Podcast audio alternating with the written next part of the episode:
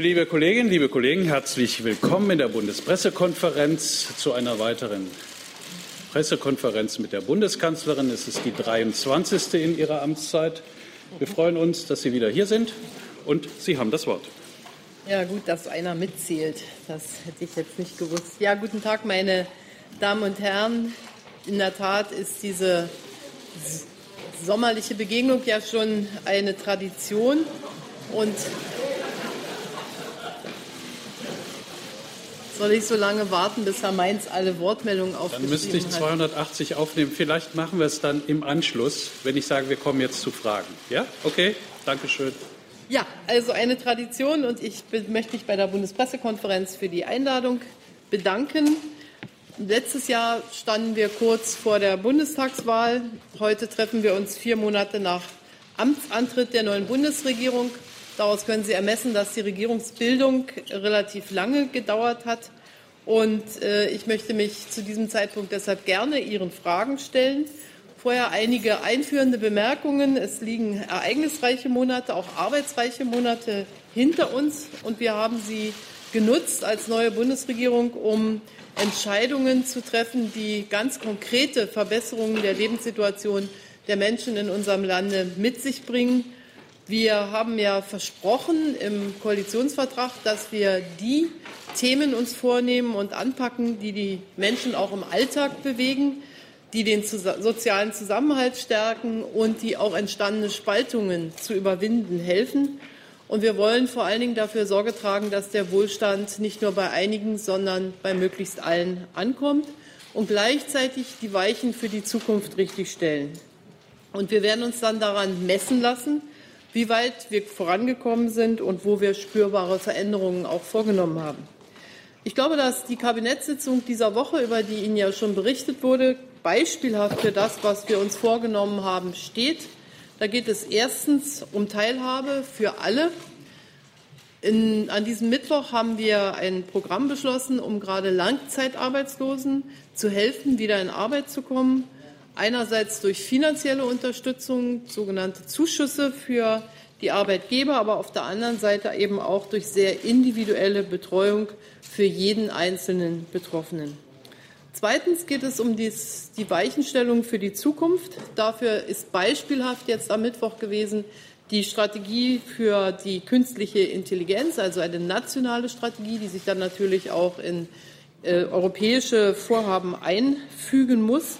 Wir sind der Meinung, dass wir hier Nachholbedarf, Aufholbedarf haben und deshalb sind die Eckpunkte beschlossen worden. Die Strategie wird dann bis zu einem speziellen Digitalkabinett im November fertig sein. Wir haben gleichermaßen beschlossen, und das halte ich für sehr, sehr wichtig, Planungsvorhaben zu beschleunigen. Wir haben inzwischen Geld für Investitionen, aber nicht immer die Möglichkeit, dass dieses Geld auch abfließt, weil Planungsvorgänge zu langsam sind. Und deshalb haben wir jetzt sehr schnell nach Beginn der Arbeit der Regierung dieses für mich zentrale Vorhaben aus dem Koalitionsvertrag auch auf den Weg gebracht. Und drittens, natürlich war eine der klaren Botschaften der Bürgerinnen und Bürger, dass wir noch mehr Ordnung und Steuerung der Migration brauchen. Und die Tatsache, dass wir neue sichere Herkunftsländer definiert haben, die nordafrikanischen Länder, aber auch Georgien, zeigt, dass wir sagen, auf der einen Seite wollen wir denen, die Schutz brauchen, auch Schutz geben, aber auf der anderen Seite wollen wir auch denen gegenüber, die keinen Anspruch auf Hilfe haben, dieses sehr schnell klären und damit auch nicht ähm, Hoffnungen wecken, die dann nicht eingelöst werden können. Es hat sich also an diesem Kabinett ein wenig beispielhaft gezeigt, was uns wichtig ist. Wir haben in diesen vier Monaten zwei Haushalte beschlossen, den für 2018, den für 2019. Und ich will vielleicht symbolisch sagen, die Tatsache, dass wir einen ausgeglichenen Haushalt haben, die scheint jetzt schon der Normalität anzugehören. Das ist aber nach wie vor eine große Kraftanstrengung. Und wir haben damit auch erreicht, dass der Teil des Haushalts, der für Schuldendienst aufzuwenden ist, deutlich gesunken ist. 1999 mussten wir noch 16,7 Prozent ausgeben, um den Schuldendienst für schon gemachte Schulden zu bedienen. Heute unter natürlich anderen Bedingungen, auch anderen Zinsen, sind das nur noch 5,5 Prozent.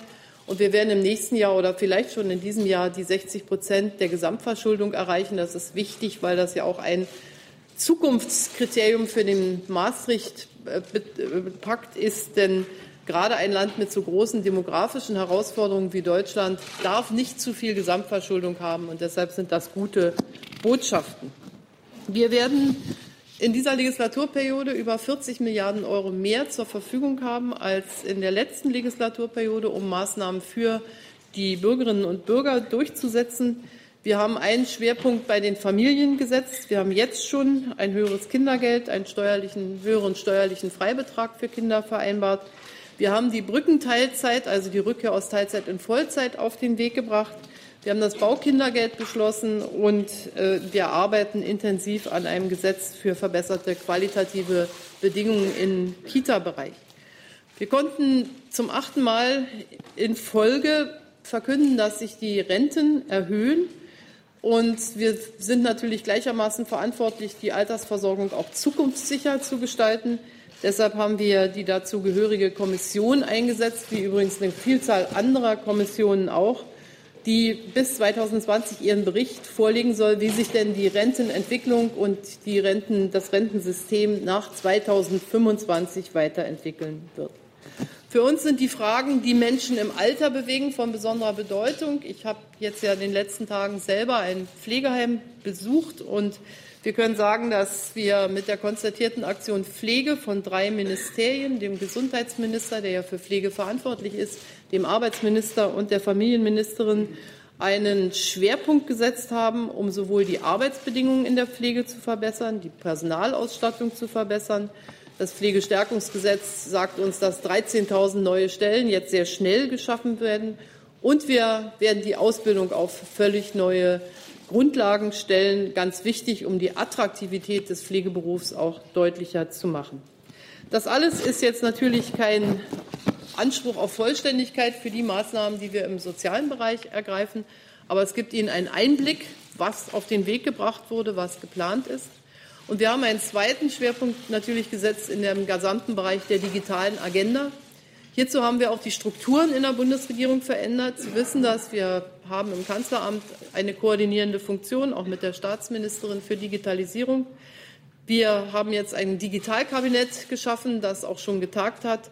Wir werden eine Klausurtagung vornehmen und auch Beratung durch einen Digitalrat bekommen als Bundesregierung. Erneuerung und Zusammenhalt, also die großen Themen neben den außenpolitischen Herausforderungen, Sie wissen, dass wir uns ganz intensiv mit Europa beschäftigt haben, auch gerade mit der deutsch-französischen Zusammenarbeit. Und ich glaube, diese Aufgabe, Europa zusammenzuhalten, Europa auch an den Punkten arbeiten zu lassen, die für die globale Ordnung von Bedeutung sind, das wird in den nächsten Jahren von ganz besonderer Wichtigkeit sein. Aber das möchte ich jetzt hier nicht im Detail ausführen, sondern dabei schließen. Und ich freue mich jetzt, ich freue mich jetzt auf Ihre Fragen und werde versuchen, sie gut zu beantworten. Und die Arme gehen ja auch schon hoch. Ja, also gut 80 Minuten haben wir jetzt noch Zeit. Ich habe eben schon wahrgenommen als ersten Herrn Rinke, dann fangen wir da an und währenddessen versuche ich aufzunehmen. Bitte. Frau Bundeskanzlerin, Sie haben zwar jetzt innenpolitische Projekte erwähnt, aber ich muss gleich oder möchte auf ein Thema zu sprechen kommen, nämlich den US-Präsidenten, weil der äh, ja, die Weltordnung doch etwas verändert. Es hat jetzt mehrere Beispiele gegeben, dass er sich nicht an Zusagen hält, die er gemacht hat, in schriftlicher oder mündlicher Form. Äh, G7, das Abrücken von der Erklärung, ähm, jetzt nach der Pressekonferenz mit Trump äh, die Korrektur dessen, was er dort gesagt hat. Deswegen hätte ich ganz gerne von Ihnen gewusst, haben Sie überhaupt noch eine gemeinsame Basis für Absprachen mit dem US-Präsidenten? Wieso können Sie sich darauf verlassen, dass ähm, das steht, was er gesagt hat? Und eine kleine Zusatzfrage zu ThyssenKrupp. Ähm, sind Sie eigentlich der Meinung, dass sind Sie eigentlich der Meinung, dass die Zerschlagung des Konzerns äh, dem entspricht, was äh, die Prinzipien der sozialen Marktwirtschaft sind? Danke. Vielleicht könnten wir demnächst uns auf eine Frage konzentrieren. Dann gäbe es die Möglichkeit vielleicht noch zu einer Nachfrage. Dankeschön. So. Ja, also ich glaube, man kann schon sagen, dass der bewährte oder uns gewohnte Ordnungsrahmen im Augenblick stark unter Druck steht. Dennoch ist die transatlantische Zusammenarbeit auch mit dem Präsidenten der Vereinigten Staaten von Amerika natürlich zentral für uns und ich werde sie auch weiter pflegen. Es ist äh, so, dass das, was mir wichtig ist, in meiner ganzen politischen Arbeit auch wichtig gewesen ist, Multilateralismus, die feste Überzeugung, dass wenn wir zusammenarbeiten, wir Win-Win-Situationen, also Vorteile für alle schaffen können dass dies nicht immer das herrschende Prinzip im Augenblick ist. Und trotzdem wird mich das jetzt nicht davon abbringen, weiter dafür zu werben. Ich glaube, nur so können wir vorankommen. Und wenn wir uns einmal die Europäische Union anschauen, dann ist ja Europa im Grunde das Paradebeispiel dafür, dass wir zu 28 oder in Zukunft vielleicht zu 27 miteinander zusammenarbeiten und glauben, dass wir davon alle profitieren.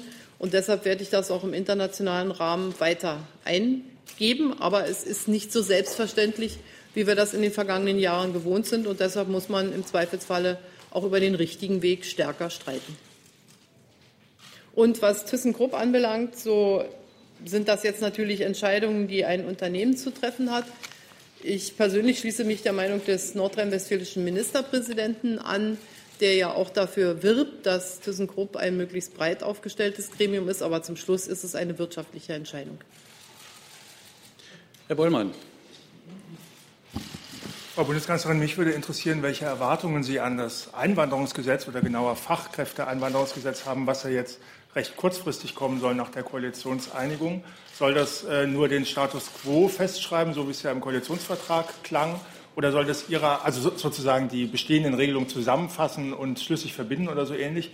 Oder äh, soll es was qualitativ Neues bringen, äh, zum Beispiel ein Punkte, System und welches Signal soll Ihrer Ansicht nach davon ausgehen? Also über die Methodik haben wir noch nicht gesprochen, aber dieses Fachkräftezuwanderungsgesetz soll nicht nur die Dinge zusammenfassen, sondern ich glaube auch da Möglichkeiten der, der Gewinnung von Fachkräften eröffnen, wo wir heute noch keine guten Möglichkeiten haben. Wir, ich glaube, das ist schon ein zentrales Projekt. Deshalb finde ich auch gut, dass wir gesagt haben, wir wollen bis Jahresende da die Dinge auf den Weg bringen. Warum ist es wichtig? Erstens, weil Deutschland trotz der Freizügigkeit innerhalb der Europäischen Union, wo wir ja Hunderttausende Arbeitskräfte aus anderen Ländern jedes Jahr bekommen, Fachkräftemangel hat. Trotz der Blue Card, die wir ja auch schon haben, eine europäische Regelung, aber mit Einkommensgrenzen, oberhalb derer dann Fachkräftezuwanderung möglich ist, haben wir zum Teil auch gerade in einfachen Berufen eine, einen großen Mangel an Fachkräften und deshalb messe ich diesem Gesetz eine große Bedeutung zu. Zweitens ist es für mich auch ein Ergänzungsstück des Kampfes gegen illegale Migration. Wir haben mit den Ländern des westlichen Balkans ja sehr gute Regelungen gefunden, nachdem wir sie A zu sicheren Herkunftsländern erklärt haben, also die Prozesse der Beantragung von Asyl sehr viel schneller abgearbeitet werden konnten. Aber wir haben eben nicht nur Ausreisen dann notwendig gemacht oder zum Teil auch freiwillige Ausreisen ermöglicht, sondern wir haben auch gesagt, wer in Deutschland einen Arbeitsplatz nachweisen kann, hat die Möglichkeit, nach Deutschland legal zu kommen. Und ich glaube, dieses Ergänzungsstück kann prototypisch auch für Vereinbarungen mit anderen Ländern sein. Also beim Fachkräftezuwanderungsgesetz oder Einwanderungsgesetz geht es um eigene deutsche Interessen aber die können so ausgestaltet werden, dass sie auch wiederum zu Partnerschaft und Abkommen mit anderen Ländern führen können und sind deshalb auch für die Frage der Ordnung und Steuerung der Migration durchaus von Bedeutung. Jetzt geht es los, dass ich die Mikros nicht genau sehen kann. Herr Oeschkan, haben Sie eins in Ihrer Nähe, was leuchtet?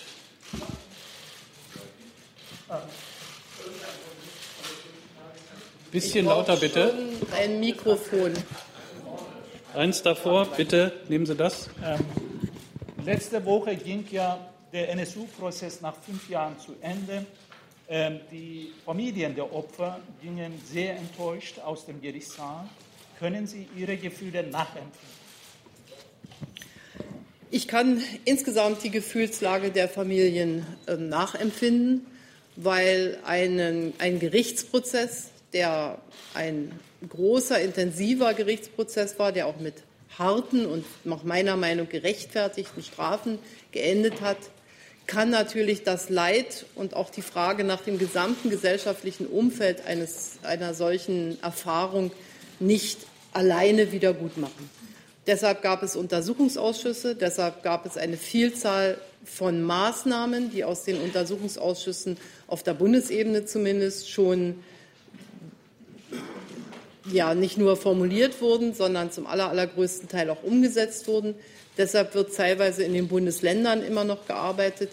Und deshalb haben diejenigen, die Angehörigen der Opfer auch ein Recht darauf, dass die gesellschaftliche Diskussion, wie so etwas passieren konnte, auch weitergeführt wird. Und nur daraus kann dann insgesamt auch vielleicht eine gewisse Befriedung entstehen. Aber das ist ein so schwerwiegendes und auch eingreifendes Erlebnis für diejenigen, die das erleben mussten, dass die Gesellschaft sich insgesamt damit noch lange wird beschäftigen müssen. Zusatz? Bitte das Mikro nehmen. Ähm, nehmen Sie das Mikro bitte. Lückenlose Aufklärung versprochen. Die blieb aber aus. Ähm, ist die NSU-Akte für Sie somit geschlossen? Ich habe ja deutlich gemacht, dass sie für mich nicht geschlossen ist, weil meine Aufgabe ja gerade auch noch einmal in einer anderen Dimension liegt. Die liegt ja nicht darin, Gerichtsverfahren durchzuführen, sondern sie liegt darin, eben Gesamt, das gesamte Umfeld aufzuklären, dafür Sorge zu tragen, dass die Sicherheitsbehörden besser kooperieren, besser zusammenarbeiten, dass wir wirklich sicher sein können, dass so etwas nicht wieder geschieht. Und daran wird noch weiter zu arbeiten sein. Frau Kollegin in der Reihe davor, bitte. Ähm, Bundeskanzlerin Merkel, ich habe auch eine Frage zu NSU. Ähm, es gab, gaben falsche Aussagen, Leugnung von Wissen, Urkundefälschungen, massive ähm, Fehlleistungen. Ich würde gern wissen, ähm, nicht in einem einzigen Fall ist bei der Polizei, bei der Justiz und bei der Verfassungsschutzbehörden ein Dienstverfahren eröffnet worden wegen Strafvereitelung im Amt. Ähm, ist das für Sie nachvollziehbar? Ich kann jetzt wieder nur aus meiner Perspektive sagen, wir haben in vielen Fällen die Arbeitsweise der Behörden grundlegend geändert. Und äh, verantwortlich bin ich ja auch für die Sicherheitsbehörden des Bundes, aber wir haben auch mit den Ländern sehr intensiv zusammengearbeitet. Und deshalb glaube ich, dass wir aus diesen schrecklichen Erfahrungen vieles gelernt haben und vieles auch jetzt inzwischen besser machen. Aber das ist kein abgeschlossener Prozess, sondern das wird auch immer noch weitergehen. Ich versuche das Mikro Frau Mayer zu geben. Weiter? Da? Ja. Frau Bundeskanzlerin, äh, ich habe eine Frage. Äh, Sie haben äh, in der Union gibt es jetzt ein, neben einigen Erzkonservativen auch so eine liberale Basisbewegung, die Union der Mitte. Warum erscheint das nötig unter einer Kanzlerin und Bundesvorsitzenden Merkel? Wie erklären Sie sich das, diese Erosion, würde ich sagen?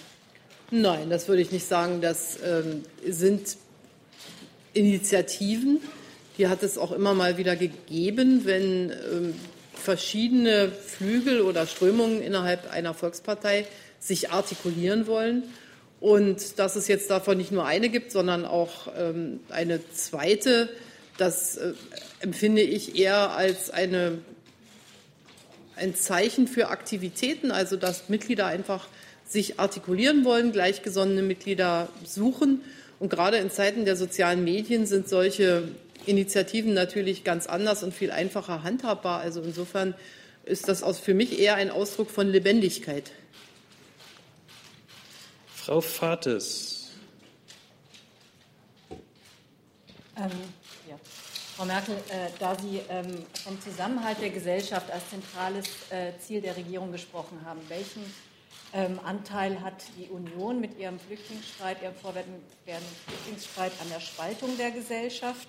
Und wenn Sie sich die äh, Sprache im politischen Diskurs auch in den Unionsparteien ansehen, auch die Verächtlichmachung oder massive Infragestellung von Justiz, auch von Presse, auch Ihre eigene Regierungspolitik, äh, wie sehr hat der Rechtspopulismus eigentlich schon Ihrer Meinung nach das Ruder übernommen? Also wir stehen immer vor der Frage, wenn es Meinungsverschiedenheiten gab oder auch geben wird, das ist ja nicht das letzte Mal, dass es Meinungsverschiedenheiten gibt, soll so ein Streit ausgetragen werden, soll darüber eine Auseinandersetzung geführt werden und da sage ich ein klares Ja dazu. Ist das nachvollziehbar, was wir dort ähm, diskutiert haben? Da würde ich sagen, die Tonalität war oft sehr schroff und ich messe der Sprache auch eine sehr, sehr große Bedeutung zu. Und ich persönlich werde mich gegen bestimmte Erosionen von Sprache immer wieder sehr wenden, weil ich glaube, dass es auch Ausdruck von Denken ist. Und deshalb muss man sehr vorsichtig sein. Und ich glaube, das haben ja auch einige jetzt schon versucht, auch zu beherzigen.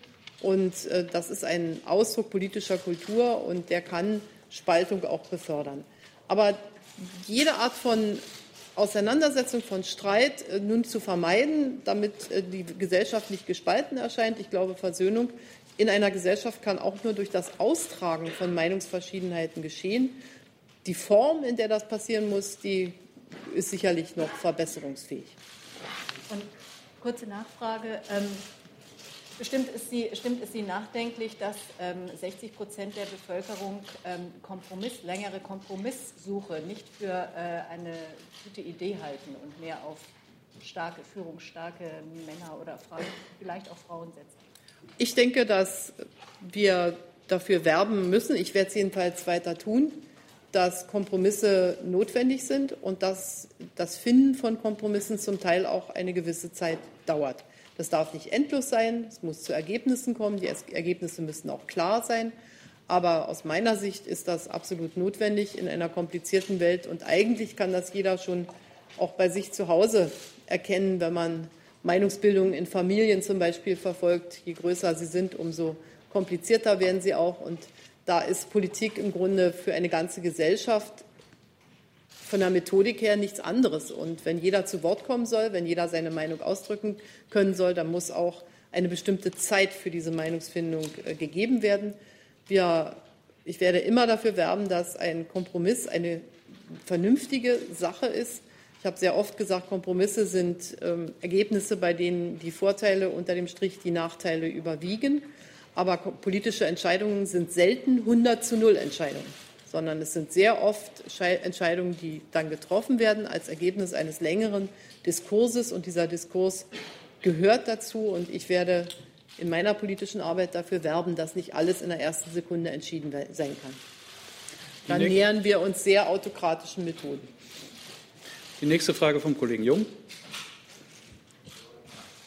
Frau Merkel, ich will auch noch mal was zur NSU fragen. Da hatten Sie ja nicht nur angekündigt, dass alle Morde aufgeklärt werden, sondern auch, dass alle zuständigen Behörden in Bund und Ländern mit Hochdruck daran arbeiten werden. Mich würde nochmal persönlich Ihr Urteil dazu interessieren. Wie zufrieden sind Sie mit Ihrem Versprechen jetzt im Nachhinein? Ich bin insofern natürlich der Situation, dass sie auf der einen, nein, fange nochmal an. Ich sage mal, wir haben das, was wir normalerweise tun, ja sehr intensiv getan. Wir haben einen Untersuchungsausschuss gehabt. Wir haben, ich glaube, 47 Maßnahmen danach äh, vorgelegt bekommen als Regierung, die wir umzusetzen haben. Das haben wir getan. Und äh, wo immer sich noch mal eine Lücke ergibt, wo immer neue Erkenntnisse sein werden, werden wir auch wieder handeln. Deshalb betrachte ich das auch nicht als ein abgeschlossenes Kapitel. Es bleibt die Frage im Raum und die kann man ja im Grunde nur dadurch beantworten, dass so etwas nicht wieder passiert. Wie konnte ein so komplexer ein so komplexes, schreckliches äh, Vorgehen möglich sein, ohne dass die zuständigen Behörden es zwischenzeitlich gemerkt haben, längst aufgeklärt hatten. Und äh, deshalb ist das ein sehr dunkler Fleck in der Geschichte der Bundesrepublik Deutschland. Das ist überhaupt keine Frage. Und deshalb darf man das Kapitel auch nicht einfach schließen. Aber wir haben vieles getan und wo immer ich aufmerksam gemacht werde, weiteres zu tun, werden wir das auch tun. Ein, ein Punkt wäre ja, äh, in Hessen, zum Beispiel, Sie haben ja von allen zuständigen Behörden im Bund und Ländern gesprochen, in Hessen werden NSU-Akten jetzt 120 Jahre geheim gehalten, um zu vertuschen wahrscheinlich, äh, welche Verbindung der Verfassungsschutz dort mit dem NSU hatte. Was, was, halten Sie davon angesichts Ihres Versprechens? Ist für Sie persönlich Quellenschutz wichtiger als Aufklärung? Quellenschutz ist ein Teil des Rechtsstaates. Das wissen Sie, glaube ich, aus eigener Erfahrung auch gut. Aber ähm, das muss natürlich immer im Bereich der Verhältnismäßigkeit sein. Ich habe eben darauf hingewiesen, mein Zuständigkeitsbereich, auf den will ich mich nicht zurückziehen. Ich kann natürlich immer wieder auch mit Betroffenen in den Bundesländern sprechen und aber mein Zuständigkeitsbereich ist erstmal die Bundesebene, für die ich auch verantwortlich bin. Und ansonsten muss man mit den Ländern darüber sprechen. In den einzelnen Ländern sind ja auch noch nicht überall die Untersuchungen abgeschlossen. Und insofern sage ich nochmal, das Kapitel kann noch nicht geschlossen werden. Herr Nils.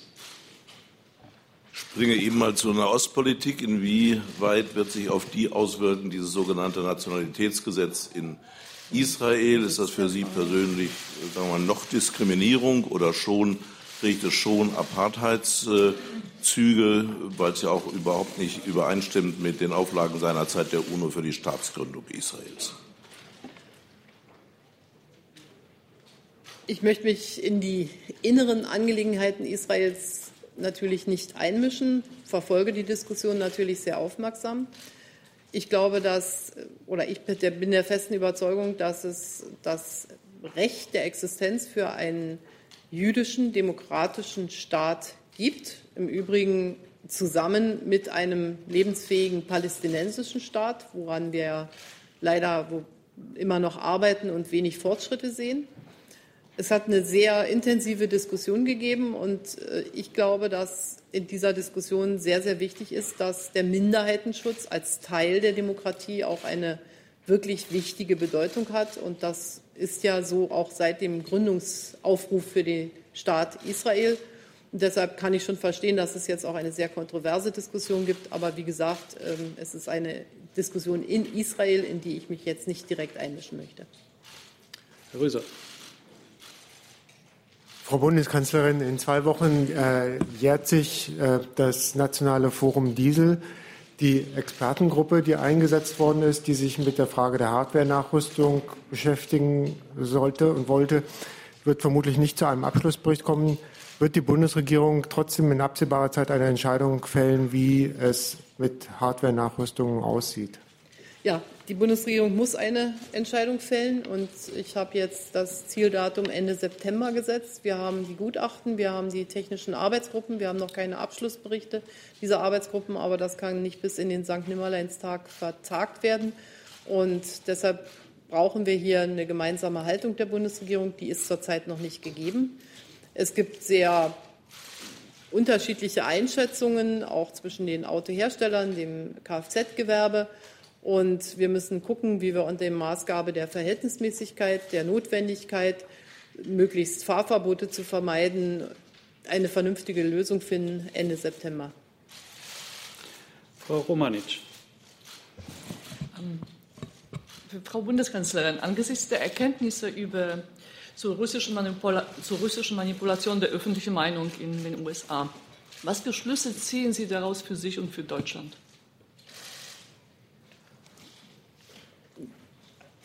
Also für Russland ist ja erkennbar oder auch niedergeschrieben die sogenannte hybride Kriegsführung, unter der man vielleicht auch Desinformation verstehen kann, ein ähm, sozusagen festgelegtes Mittel auch zu agieren. Und wir setzen alles daran, hier die richtige Faktenlage immer wieder darzustellen und zu argumentieren. Und das haben wir vielleicht bei den am sichtbarsten gewordenen Fällen, wie bei dem Fall Lisa oder dann auch in Litauen bei unseren Soldaten, sehr schnell getan und haben damit, glaube ich, auch gute Erfolge erzielt. Dann ist Herr Zweigler dran. Hier auf der Seite. Frau Bundeskanzlerin, ich möchte gerne noch mal auf den äh, wochenlangen Streit und die Flüchtlingspolitik zurückkommen, der uns ja so lange gequält hat und äh, der, wie ich fand, äh, auch die Regierung fast an den Abgrund geführt hat. Äh, Frau Bundeskanzlerin, können Sie vor diesem Hintergrund mit dem Bundesinnenminister eigentlich noch vertrauensvoll zusammenarbeiten? Der hat immerhin Ihre Richtlinienkompetenz zur Disposition in Frage gestellt. Ja, Sie haben vielleicht das Schlüsselwort schon genannt. Ich glaube, dass es ganz wichtig ist, und dafür bin ich ja auch verantwortlich, dass eine Regierung handlungsfähig ist. Und wir haben im Ende dieser Auseinandersetzung ja auch einen gemeinsamen Weg gefunden, der genau den Richtlinien entsprochen hat oder entspricht, die für mich wichtig sind, dass man nämlich nicht einseitig, nicht unilateral, nicht unabgestimmt handelt und auch nicht zulasten Dritter handelt. Das hat mich geleitet und das halte ich auch für eine so fundamentale Frage, dass man das sozusagen in die Richtlinienkompetenz mit hineinzählen kann. Und für mich ist der Maßstab, und das haben eigentlich die Väter und Mütter des Grundgesetzes gut geregelt, dass Minister nur jemand sein kann, der diese Richtlinienkompetenz dann auch akzeptiert. Dazu gibt es eine Geschäftsordnung der Bundesregierung. Und das Ergebnis unserer, unseres Disputes, unserer Auseinandersetzung war, dass wir einen Weg gefunden haben, um das entsprechend diesen Richtlinien auch durchzusetzen. Und darauf setze ich. Und dann kann auch Zusammenarbeit funktionieren. Wenn das nicht der Fall wäre, könnte Zusammenarbeit in einer Regierung nicht funktionieren. Kurze Nachfrage. Können Sie nachvollziehen, dass viele sagen, diese vier Wochen Streit, das hat sehr viel Vertrauen gekostet und äh, vor allem viel Politik, Politikverdruss äh, befördert? Ich glaube, dass das so ist und dass wir deshalb aufgefordert sind, ähm, durch weitere Arbeit zu zeigen, dass wir schwierige Probleme auch in einer anderen Tonalität lösen können. Trotzdem war es ein Gegenstand des Streites oder der unterschiedlichen Meinungen, um den es sich lohnte zu streiten. Die Frage, wie wir in Europa vorgehen, ob wir das einseitig machen, ob wir das unabgestimmt machen, ob wir das zulasten Dritter machen, ja oder nein, ist für mich eine zentrale Frage meiner Politik. Und ich glaube, auch im Blick auf den Rest der Welt gibt es viele, viele gute Gründe, dass Europa zusammenhält. Die Pressekonferenz findet heute am 20. Juli statt. Der 20. Juli ist nicht irgendein Tag in der deutschen Geschichte. Und es haben viele Menschen ihr Leben gelassen für Europa und für ein gemeinsames Europa. Und das sehe ich schon als einen wichtigen Auftrag, der im Übrigen schon in der Präambel auch des Grundgesetzes niedergelegt ist. Kollege, bitte. Ähm, ja, äh, Frau Bundeskanzlerin, Sie haben schon gesagt, äh, wie wichtig die transatlantischen Beziehungen noch sind, noch sein. Aber Präsident Trump hat äh, vor kurzem gesagt, und ich zitiere, die Europäische Union ist ein Feind. Ähm, kann die Europäische Union äh, sich noch leisten, Freund und verbunden zu sein, wenn der Präsident sagt, äh, die Europäische Union ist Feind? Aus meiner Sicht ähm, müssen wir es uns leisten, weil wir die Vereinigten Staaten von Amerika als einen wichtigen Partner sehen, der aus unserer Sicht nicht ähm, immer eine Politik macht, wo wir immer gleiche Meinungen haben. Das zeigt ja die Geschichte der transatlantischen Beziehungen, dass es da auch viele Konflikte gab. Aber es lohnt sich allemal, diese Konflikte zu lösen. Ich hoffe auch, ähm, dass wir dazu die Kraft weiter aufbringen. Und deshalb kann ich mir diese Wortwahl nicht zu eigen machen. Und das ist auch, ich habe da einen anderen Ansatz. Herr König, bitte. Frau Bundeskanzlerin, gehen Sie mit der derzeitigen EU-Ratspräsidentschaft äh, in allem konform, was zur Migrations-, Asyl- und äh, Frontex-Politik vorgelegt wird? Maßstab für mich ist das, was wir in gemeinsamen Schlussfolgerungen niederlegen, so auch bei dem letzten Europäischen Rat, als ja Österreich noch nicht die Präsidentschaft hatte. Wir werden am 20. September ein informelles Treffen haben, bei dem es ja auch noch mal um die Fragen der Migration geht. Für mich ist wichtig, äh, dass wir natürlich Außengrenzenschutz betreiben. Aber ich habe die Sorge, ich habe das auch nach dem Europäischen Rat im Juni deutlich gemacht, dass dieser Außengrenzenschutz verstanden wird als ein vollkommen einseitiges Vorgehen. Und ich glaube, nach meiner persönlichen politischen Erfahrung, dass wir dies nur im Miteinander mit den Herkunftsländern tun können. Und wir haben ja prototypisch das EU-Türkei-Abkommen verhandelt. Das war nur möglich, weil man mit der Türkei gesprochen hat. Und deshalb muss man jetzt auch mit den betroffenen afrikanischen Ländern selbstverständlich sprechen und nicht über die Länder sprechen. Das habe ich auch nach dem Junirat gesagt. Und dieser Aspekt kommt mir manchmal etwas zu kurz, aber den werden wir auch weiter in die Arbeit der Europäischen Union und damit äh, auch in die Arbeit der österreichischen Präsidentschaft mit einbringen. Frau Kollegin, bitte. Ja. Äh, mein Name ist Jolza Haidari, Journalistin aus Kos äh, kosovarisch-albanische Journalistin. Äh, Frau Bundeskanzlerin, ich habe zwei Fragen. Sie haben vorhin die Fachkräfte äh, angesprochen. Ähm, Sie werben jetzt ähm, äh, Pflegekräfte aus Albanien und Kosovo an. Äh, meine Frage ist, wie würden Sie jetzt vorgehen? Was gibt es da für konkrete Pläne? Und die zweite Frage ist, ähm, zurzeit ist die albanische Regierung aus Kosovo in Brüssel gewesen, um praktisch über die Visaliberalisierung mit Federica Mogherini zu sprechen. Auf der anderen Seite wird aber wieder eine Mauer in Mitrovica gebaut, die äh, Stadt im Norden von Kosovo. Wie würden Sie diese Lage äh, kommentieren äh, und kann Deutschland Druck ausüben in Bezug auf die äh, Visaliberalisierung? Dankeschön. Für die Visaliberalisierung haben wir eine klare Agenda, die von der Kommission vorgegeben wurde, die von uns auch unterstützt wird, was alles ähm, sichergestellt sein muss. Und diese Agenda muss vom Kosovo abgearbeitet werden. Ähm, dann haben wir für alle Fortschritte im Zusammenhang mit den Beitrittsverhandlungen ja auch klare Vorgaben, sowohl im Blick auf Serbien als auch im Blick auf Kosovo, was ähm, die serbische Minderheit anbelangt, was äh, bestimmte Normalisierungsprozesse anbelangt. Und insofern äh, sind beide Roadmaps, wie man ja heutzutage sagt, also Pläne, glaube ich, das, was, wonach wir uns richten werden. Und das Zweite, was die Pflegekräfte anbelangt, so ist das ja schon seit geraumer Zeit so, jedenfalls in einigen Ländern des westlichen Balkans, dass dort eben auch junge Menschen oder Menschen, die Interesse an Pflegeberufen in Deutschland haben, das fällt ja genau unter diese Frage Fachkräftezuwanderung, dass die schon zum Teil ihre Ausbildung vor Ort bekommen durch deutsche ähm, Institutionen. Und so wird man auch im Kosovo vorgehen und versuchen dann Menschen, die interessiert sind, auch hier ihnen eine Chance auf eine Arbeit zu geben. Frau Schuleus.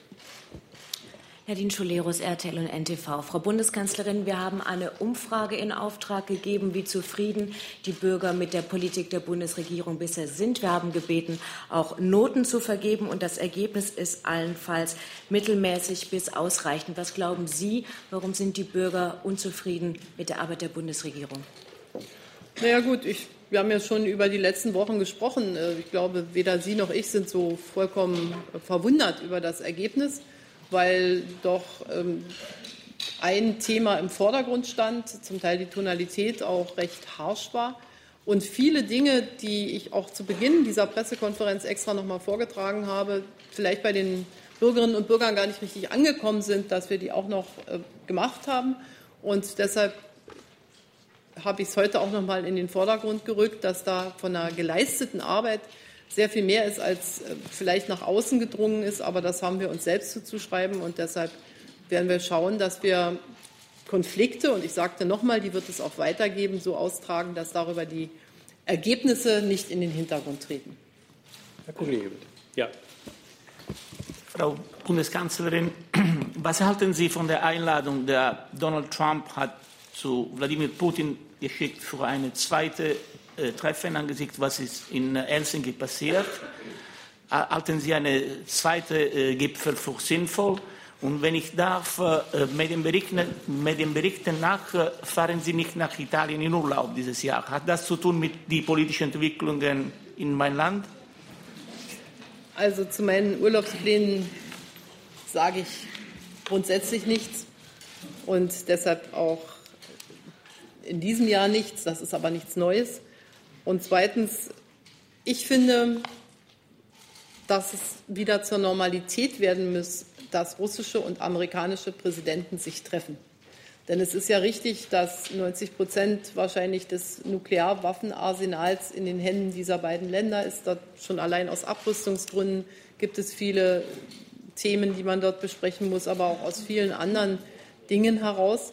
Und deshalb mir, freue ich mich über jedes Treffen. Und ansonsten kann ich natürlich die Einladung von zwei Staatschefs nicht kommentieren. Aber immer wenn gesprochen wird, ist es im Grunde gut für alle. Und gerade wenn zwischen diesen beiden Ländern gesprochen wird. Herr Gers ist dran. Und da seit 2005, glaube ich, kein, kein russischer Präsident in den Vereinigten Staaten von Amerika war, muss ja nicht die Normalität sein. Frau Bundeskanzlerin, hier, Georg Gerst, Deutschlandfunk.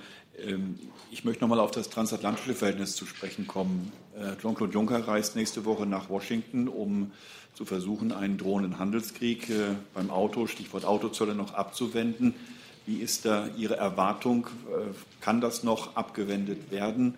Und wie sollte generell die EU in dieser Frage, Stichwort Handelskrieg, auf Donald Trump reagieren? Eher mit Härte oder eher abgestuft nach dem Motto, wir halten uns gegen Maßnahmen eventuell in petto, aber wollen erst einmal verhandeln? Was ist da Ihre Strategie?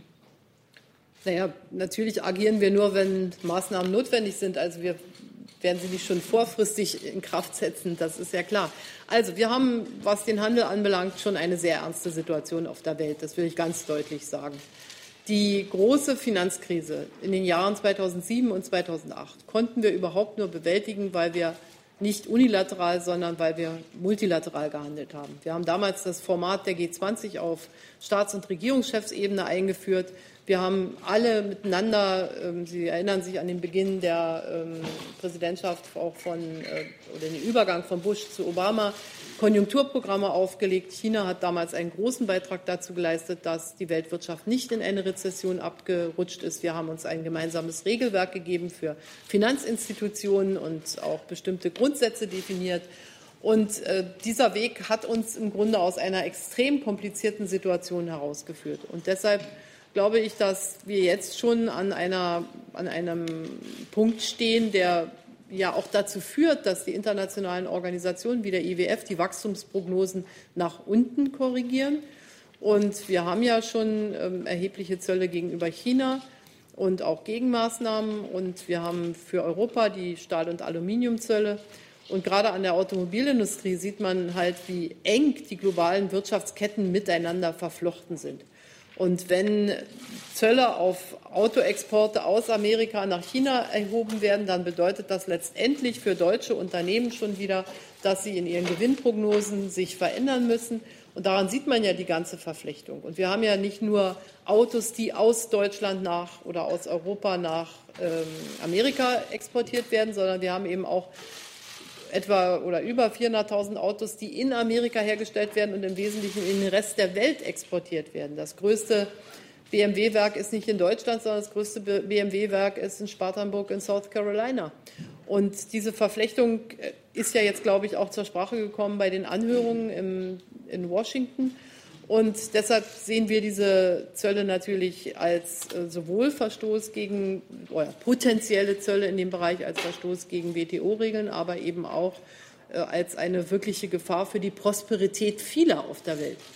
Und deshalb äh, ist ja die Reise von Jean-Claude Juncker aus unserer Sicht auch wichtig. Er wird dort Vorschläge machen, wie man in einen Gesprächsprozess kommen kann, um das abzuwenden.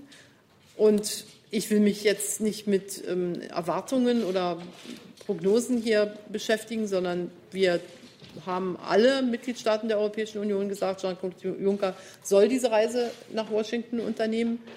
Und wir werden hier auch einheitlich als Europäer auftreten. Und dann müssen wir das Ergebnis der Gespräche abwarten. Kurze Zusatzfrage. Wie sollen die EU auftreten? Also eher hart, eher konziliant?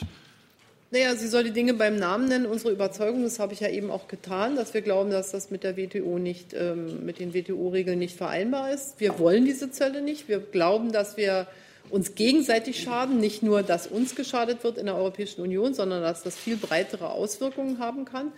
Und mit dieser klaren Position fährt Jean-Claude Juncker nach Amerika, um auch Möglichkeiten für Gespräche zu unterbreiten. Wir haben ja im Grunde zwei Reaktionsmöglichkeiten. Die eine Möglichkeit ist, dass wir, wenn wir WTO-konform handeln wollen, in einer breiten Palette von Produkten in Gespräche eintreten.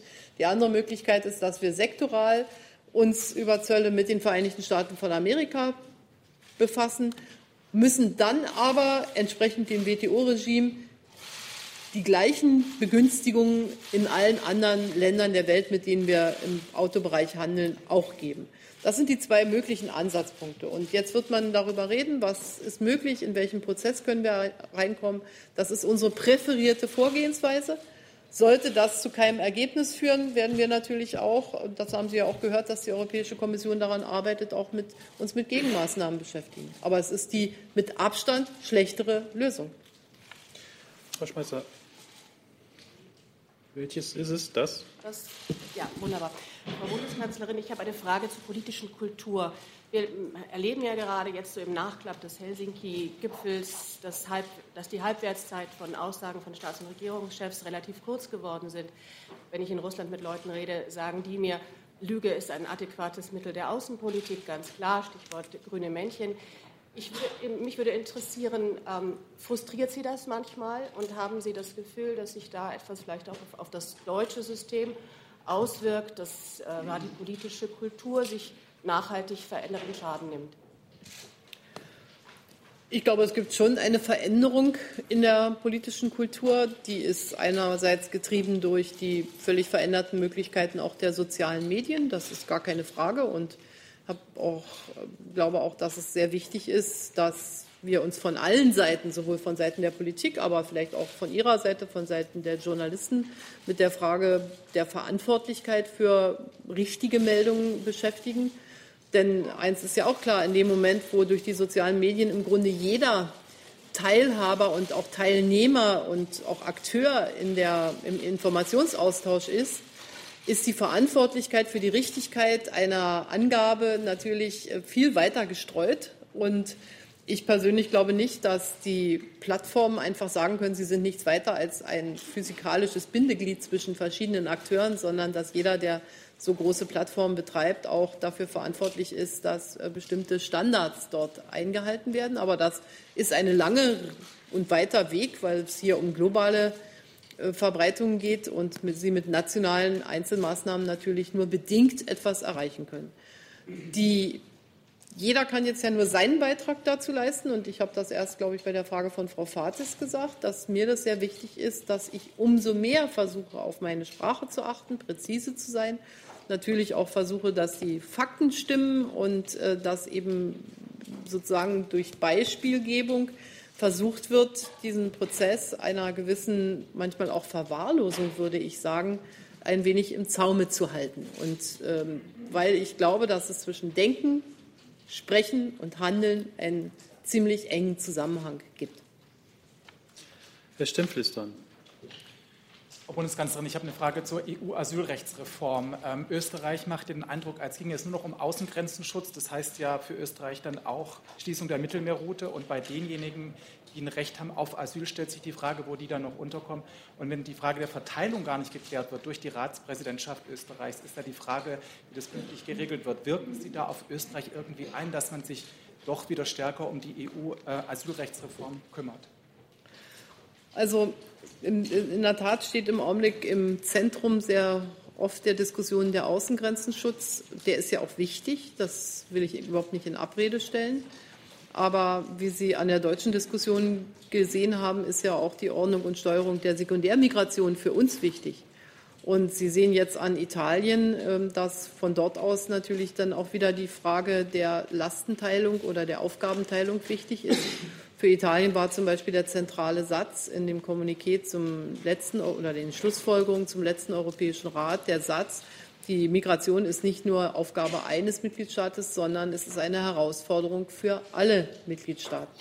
Und deshalb, glaube ich, wird sich ganz automatisch aus der verschiedenen Interessenlage der einzelnen Mitgliedstaaten auch für die österreichische Präsidentschaft die Aufgabe ergeben, sich mit verschiedenen Facetten der Migrationspolitik zu beschäftigen. Aber richtig ist auch, die Verteilung und die Frage der Solidarität unter den Mitgliedstaaten ist natürlich sehr viel besser äh, zu lösen, wenn ich bei dem Außengrenzenschutz Erfolge verzeichnen kann.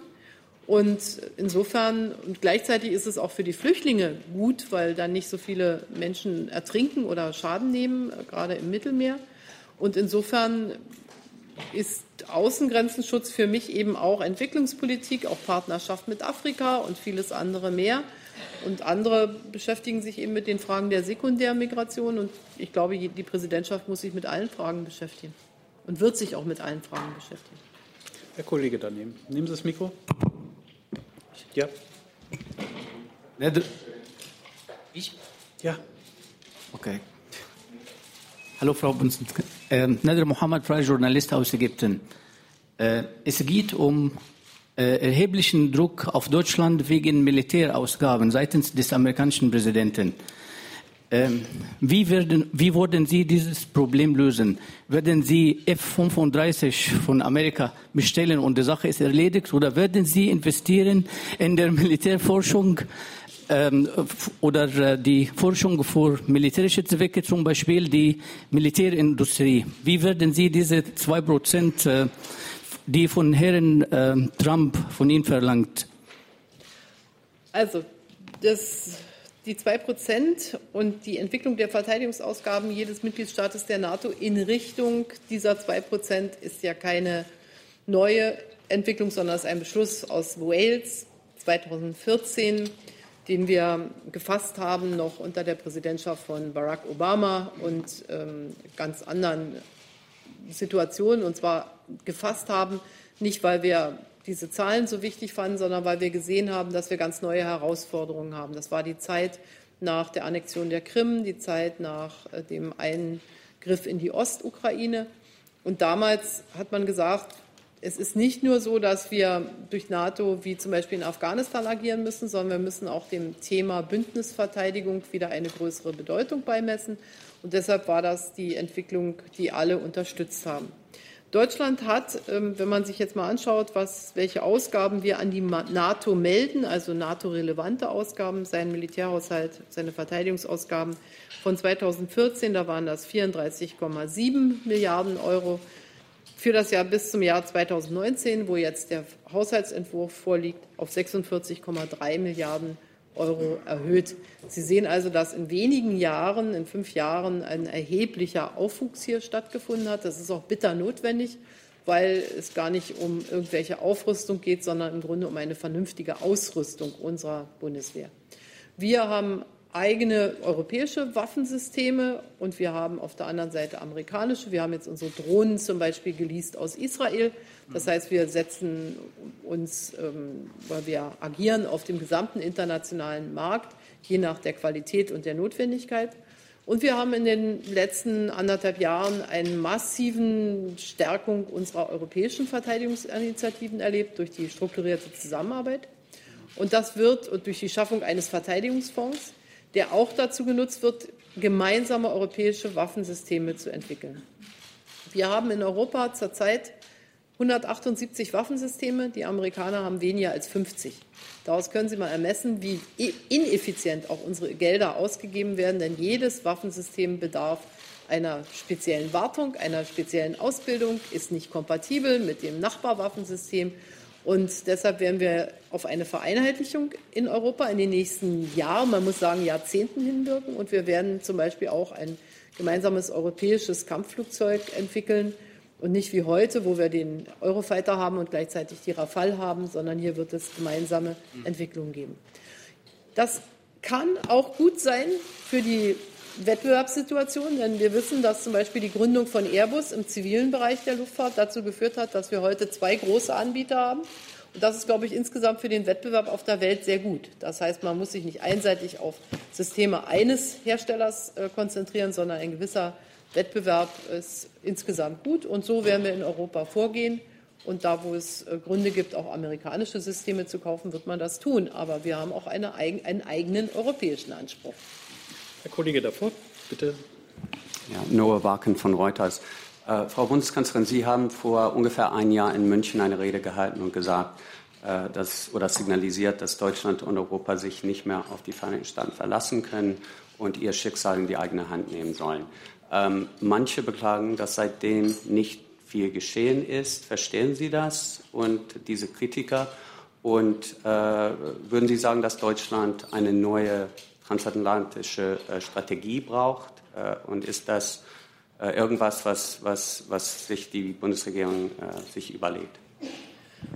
Naja, ich glaube, dass der Satz so wahr ist und sich auch durch die Ereignisse danach weiter bestätigt hat, dass wir uns nicht einfach auf die Ordnungsmacht ähm, und Supermacht Vereinigte Staaten von Amerika verlassen können.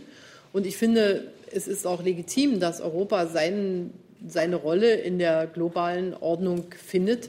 Denn die, die geografische Verortung Europas ist in einem ziemlich unruhigen Bereich der Welt. Wir haben nicht nur Russland als unser Nachbar, sondern wir haben vor allen Dingen auch den Mittleren und Nahen Osten als unseren Nachbarn. Und das sind Konflikte vor unserer Haustür. Wir haben die Tatsache, dass der Kontinent, an dem am wenigsten die wirtschaftliche Entwicklung so dynamisch stattgefunden hat, wie wir uns das wünschen, nämlich Afrika als unser Nachbarn. Und das fordert Europa heraus. Und ich verstehe in dem Sinne auch, dass die Vereinigten Staaten von Europa sagen, ihr müsst in der Welt des 21. Jahrhunderts eine stärkere und gewichtigere Rolle hier auch bei der Konfliktlösung, nicht nur militärischer, sondern auch politischer Konfliktlösung einnehmen. Dem wird Europa zum Teil gerecht. Ich finde, dass eine der beeindruckendsten und auch relativ zügigen äh, Dinge wirklich die strukturierte Zusammenarbeit im Verteidigungsbereich ist. Nicht gegen die NATO als Stärkung der NATO, aber natürlich auch mit der Möglichkeit, alleine zu agieren, denn ich glaube nicht, dass die NATO bei allen Konflikten in Afrika zum Beispiel ähm, eine Rolle spielen wird. Also das, was wir jetzt in Mali machen und ähnliches, sind ja Ausdruck, dass man nicht einfach Frankreich damit alleine lässt, sondern dass es da auch mehr europäische Initiativen gibt. Der, wir, haben, wir müssen eine gemeinsame Antwort auf die Herausforderung der Migration finden. Da sind wir noch mitten im Prozess und es ist ja unverkennbar, dass das äh, Europa unter erhebliche Spannung setzt. Und ähm, ein Satz wie die Tatsache, dass die Migration eine Herausforderung nicht nur für ein einzelnes Mitgliedsland ist, sondern für alle Mitgliedstaaten der Europäischen Union, äh, dass man über den mehrere Stunden diskutiert, zeigt ja, äh, wie ähm, zerrissen wir da zum Teil auch noch sind. Aber ich glaube, für die Zukunft Europas, ich habe das oft gesagt, ist die Frage, ob wir das Migrationsthema gemeinsam lösen können, in all seinen Facetten, ist für die Zukunft der Europäischen Union von entscheidender Bedeutung. Sodass ich sagen würde, Europa, die Europäische Union ist in einem Transformationsprozess. Sie erkennt den Ernst der Lage an. Aber es ist noch nicht entschieden, ob wir den Herausforderungen schnell genug gerecht werden. Wir haben eine große wirtschaftliche Herausforderung, ähm, eines Tages sicherlich auch militärische durch das Erstarken von China. Wir müssen unsere Beziehungen zu Russland ordnen. Also wir haben viel zu tun und es verschiebt sich der Ordnungsrahmen auf der Welt, das ist vollkommen klar. Und äh, das, was wir für viele Jahrzehnte für ganz natürlich gehalten haben, nämlich dass die Vereinigten Staaten von Amerika sich als Ordnungsmacht für die ganze Welt verstehen, im Guten und im Schlechten, sage ich mal, das ist nicht mehr für die Zukunft so gesichert. Und deshalb kommen ganz andere Fragestellungen auf uns zu. Der nächste ist Herr Schuler. Frau Bundeskanzlerin, Sie haben bereits den Kabinettsbeschluss zu den sicheren Herkunftsländern angesprochen. Äh, was erwarten Sie denn von den auch von Unionsministerpräsidenten geführten Landesregierungen an äh, Druck auf die Grünen? Welche Appelle würden Sie an die Grünen richten, damit es nicht wieder zu einer Hängepartie und einer Blockade im Bundesrat kommt, wie in der letzten Legislaturperiode? Und glauben Sie, dass die Absagen von Libyen und Tunesien an Einrichtungen in Ihren Ländern äh, das letzte Wort sind in der Frage? Die Absagen haben mich erstmal nicht verwundert, weil ich ja mit Libyen und Tunesien selber schon oft über solche Fragen gesprochen habe. Man wird immer weiter miteinander im Gespräch bleiben. Sie müssen sich mal die Situation in Libyen vorstellen. In Libyen haben wir ja im Grunde doch Libyen schon eine große Aufgabe zugewiesen, nämlich dass die libysche Küstenwache, die wir unterstützen, die Flüchtlinge, die sie an Land bringt, dann auch ja, wieder beherbergen muss. Das tun sie zum Teil mit dem UNHCR zusammen, mit der Internationalen Organisation für Migration. Und Libyen ist durch seine schwache Staatlichkeit ähm, ja in eine Situation geraten, wo sie wirklich ein Transitland von vielen Herkunftsländern sind. Und deshalb glaube ich, hilft man Libyen am meisten, indem man auch selber, indem wir auch selber mit den Herkunftsländern sprechen. Denn Libyen selbst ist ja gar nicht das Herkunftsland. Zweitens, ähm, wenn Sie immer sagen, Druck ausüben, Politik arbeitet daran, Lösungen zu finden und nicht, das funktioniert nicht am allerbesten, je mehr man Druck ausübt. Die Grünen in den Koalitionen haben äh, bestimmte Überzeugungen und jetzt geht es darum, mit Argumenten darum zu werben, dass man das, was wir für richtig halten, nämlich sichere Herkunftsländer in den genannten Fällen äh, festzulegen, auch erreichen kann. Es gibt in den Koalitionen ganz klare Abreden, wie man sich verhält, wenn ein Koalitionspartner nicht zustimmt. Und diese Abreden nutzt die CDU sehr häufig in den Koalitionen. Und dann kommt es zu einer Enthaltung des Landes. Und jetzt äh, werden die anderen Koalitionspartner, in diesem Falle die Grünen oder manchmal auch die FDP, das natürlich für sich auch in Anspruch nehmen.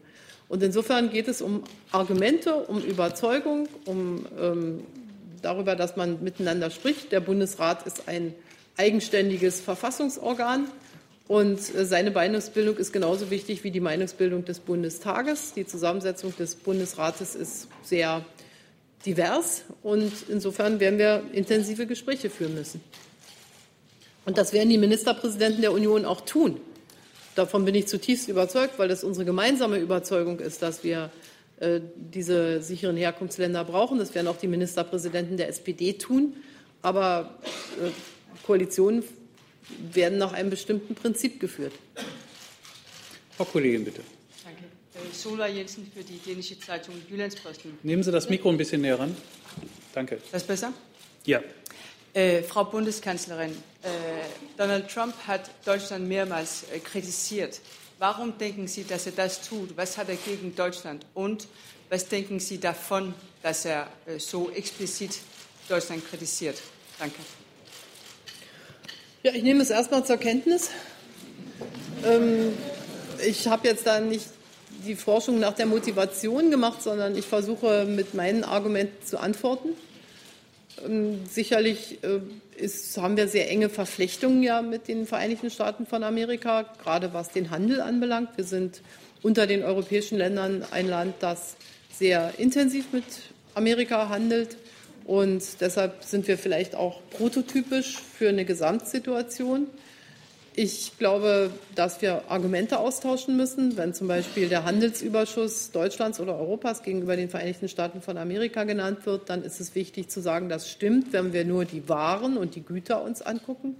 Wenn wir aber Dienstleistungen dazu addieren und die überwiesenen Gewinne zurück in die Vereinigten Staaten von Amerika, wenn man also die Leistungsbilanz insgesamt sich anschaut, dann das, äh, sieht das ganz anders aus. Dann haben wir eine ausgeglichene bis leicht positive für die Vereinigten Staaten von Amerika Bilanz, Leistungsbilanz. Die ist für mich relevanter. Solche Argumente versuche ich einzubringen. Aber sicherlich hat es auch etwas mit unserer ökonomischen Größe zu tun. Ich habe immer wieder gesagt, bei den Verteidigungsausgaben äh, sind wir nicht in der Spitzengruppe der europäischen Länder. Viele Osteuropäer sind hier weiter. Großbritannien ist weiter. Frankreich ist besser. Und das bedeutet eben, dass wir auch weiter unseren Verteidigungsetat steigern werden. Und so versuche ich einfach, ähm, mich mit der Kritik auseinanderzusetzen, aber auch eine eigenständige, souveräne Antwort zu geben. Und die stimmt nicht in allem mit den Betrachtungen äh, des amerikanischen Präsidenten überein. Und darüber haben wir uns ja auch intensiv ausgetauscht. Es geht weiter mit Frau Dunz. Frau Bundeskanzlerin, alle Ihre Vorgänger hatten es äh, nicht in der Hand, Ihren Abschied irgendwann selbstbestimmt einzuleiten, weil es immer etwas gab, äh, was Sie davon abhielt, weil Sie dachten, jetzt können Sie nicht gehen oder Sie dürfen nicht gehen. Sind Sie mit sich und Ihrer Politik im Reinen oder gibt es noch so das eine große Thema, die eine große Herausforderung, zum Beispiel wie der Zusammenhalt der Gesellschaft, äh, was, äh, was an Ihnen noch nagt, was Sie ähm, erledigen wollen? Nagt ist ein schönes Wort an mir. Äh, also Sie haben ja eben schon äh, an der Antwort auf die Frage der globalen Ordnung gesehen. Äh, ich glaube, dass wir im Augenblick in einer sehr interessanten, spannenden und auch die Zukunft sehr bestimmenden Zeit leben, weil sich doch einiges in der globalen Ordnung verändert. Und deshalb erfordert die politische Tätigkeit für mich als Bundeskanzlerin der Bundesrepublik Deutschland schon allerhöchste Aufmerksamkeit. Aber das sind ja Prozesse, die gehen sicherlich weit über meine eigene Amtszeit hinaus.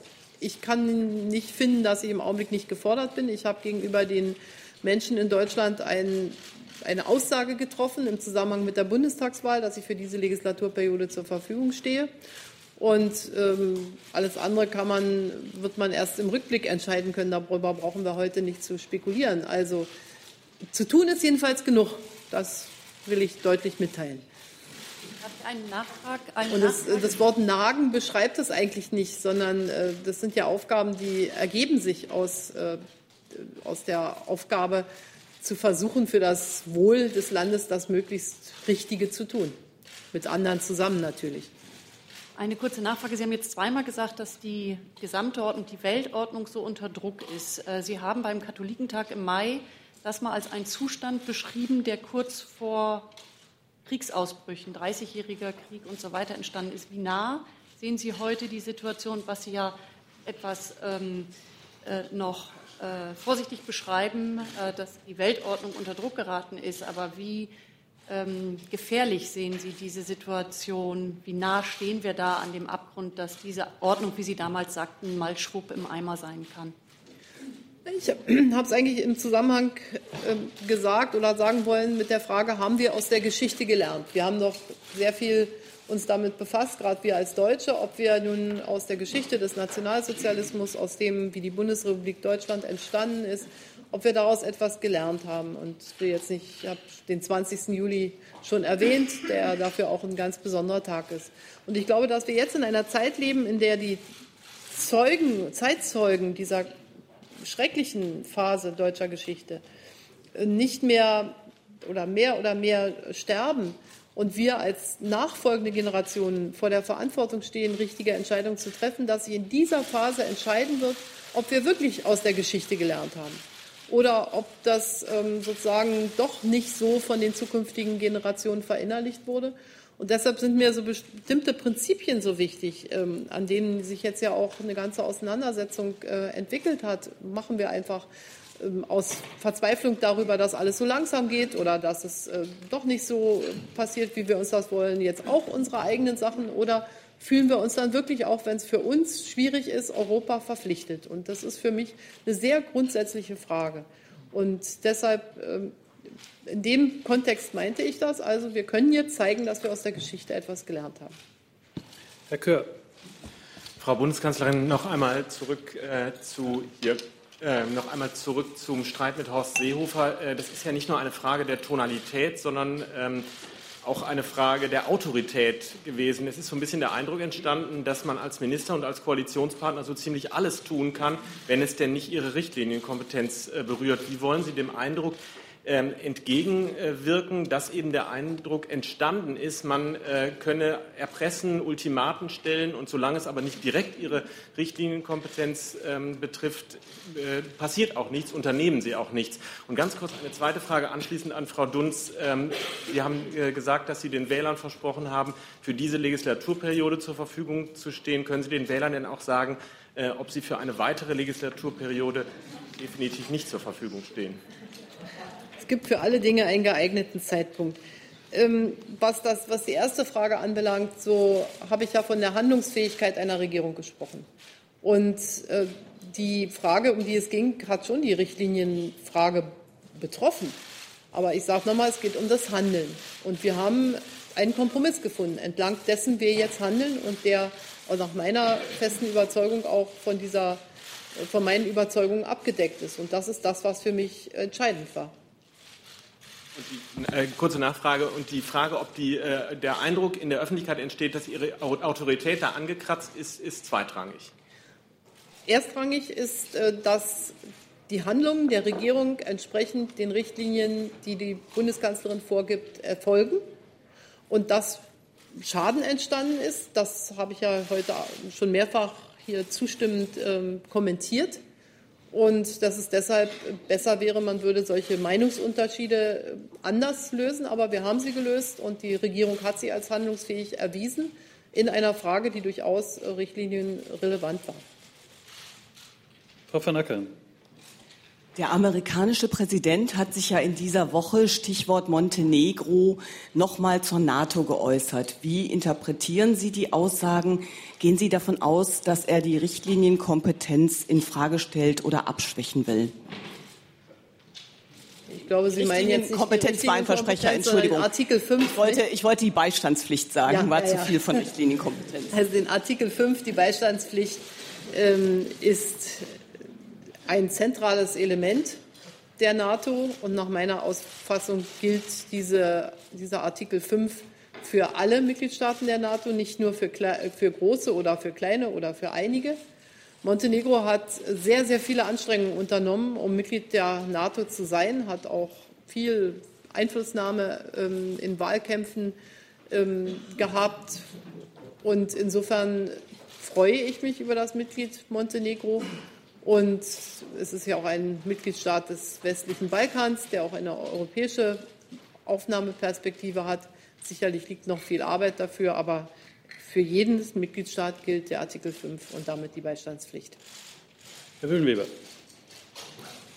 Frau Bundeskanzlerin, Sie sagten ja eben, ich habe es versprochen, deswegen bleibe ich bis 2021. Aber angesichts dieses doch recht dichten, anstrengenden letzten Jahres, hatten Sie jemals Zweifel gehabt, ob Sie noch die richtige Kanzlerin sind oder bestärkt das vielleicht äh, eigentlich diese Schwierigkeiten der Vergangenheit zu sagen, jetzt erst recht?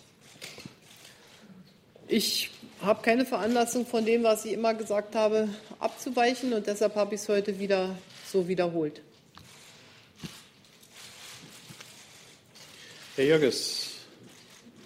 Gut zusammen, Frau Bundeskanzlerin. Ähm, haben Sie die Migrationskampagne der CSU zeitweise für einen Putschversuch gehalten, also den Versuch, Sie zu stürzen? Und haben Sie dabei mal an Rücktritt gedacht? Ich habe diese Frage, um die wir gestritten haben, für eine sehr grundsätzliche Frage gehalten und deshalb ja auch die Maßstäbe sehr früh formuliert. Und für mich war wichtig, dass wir einfach ein verlässlicher Partner auch in Europa bleiben. Und ich glaube, wir haben jetzt Wege gefunden, wie wir das erreichen können. Und insofern will ich das nicht weiter kommentieren. Aber es war schon eine grundsätzliche Frage.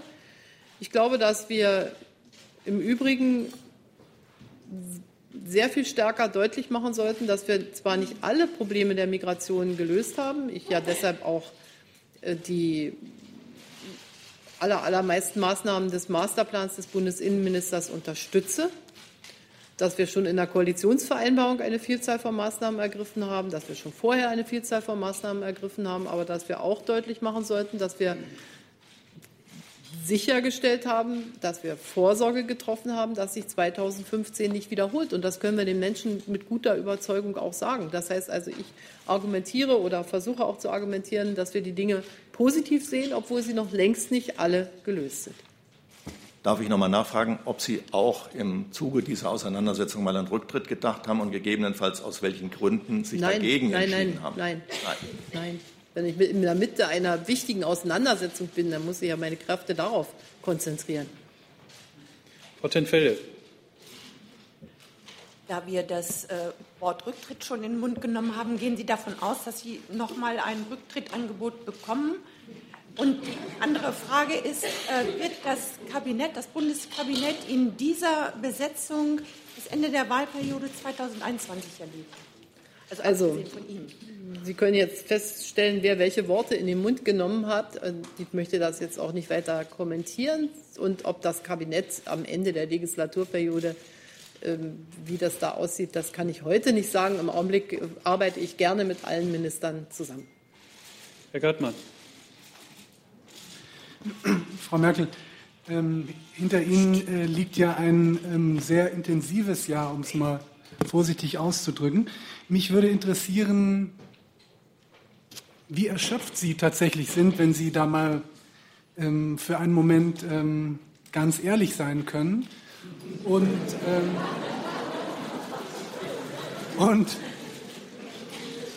und ähm, zweiter Teil der Frage, ähm, inwiefern ist diese kollektive Erschöpfung, von der ja viele äh, Politiker auch aus der Regierung klagen, möglicherweise auch ein Grund dafür, warum im Moment die politische Auseinandersetzung oft so hart geführt wird und warum vielleicht auch so ein Streit wie zuletzt in der Union dann eben eskaliert.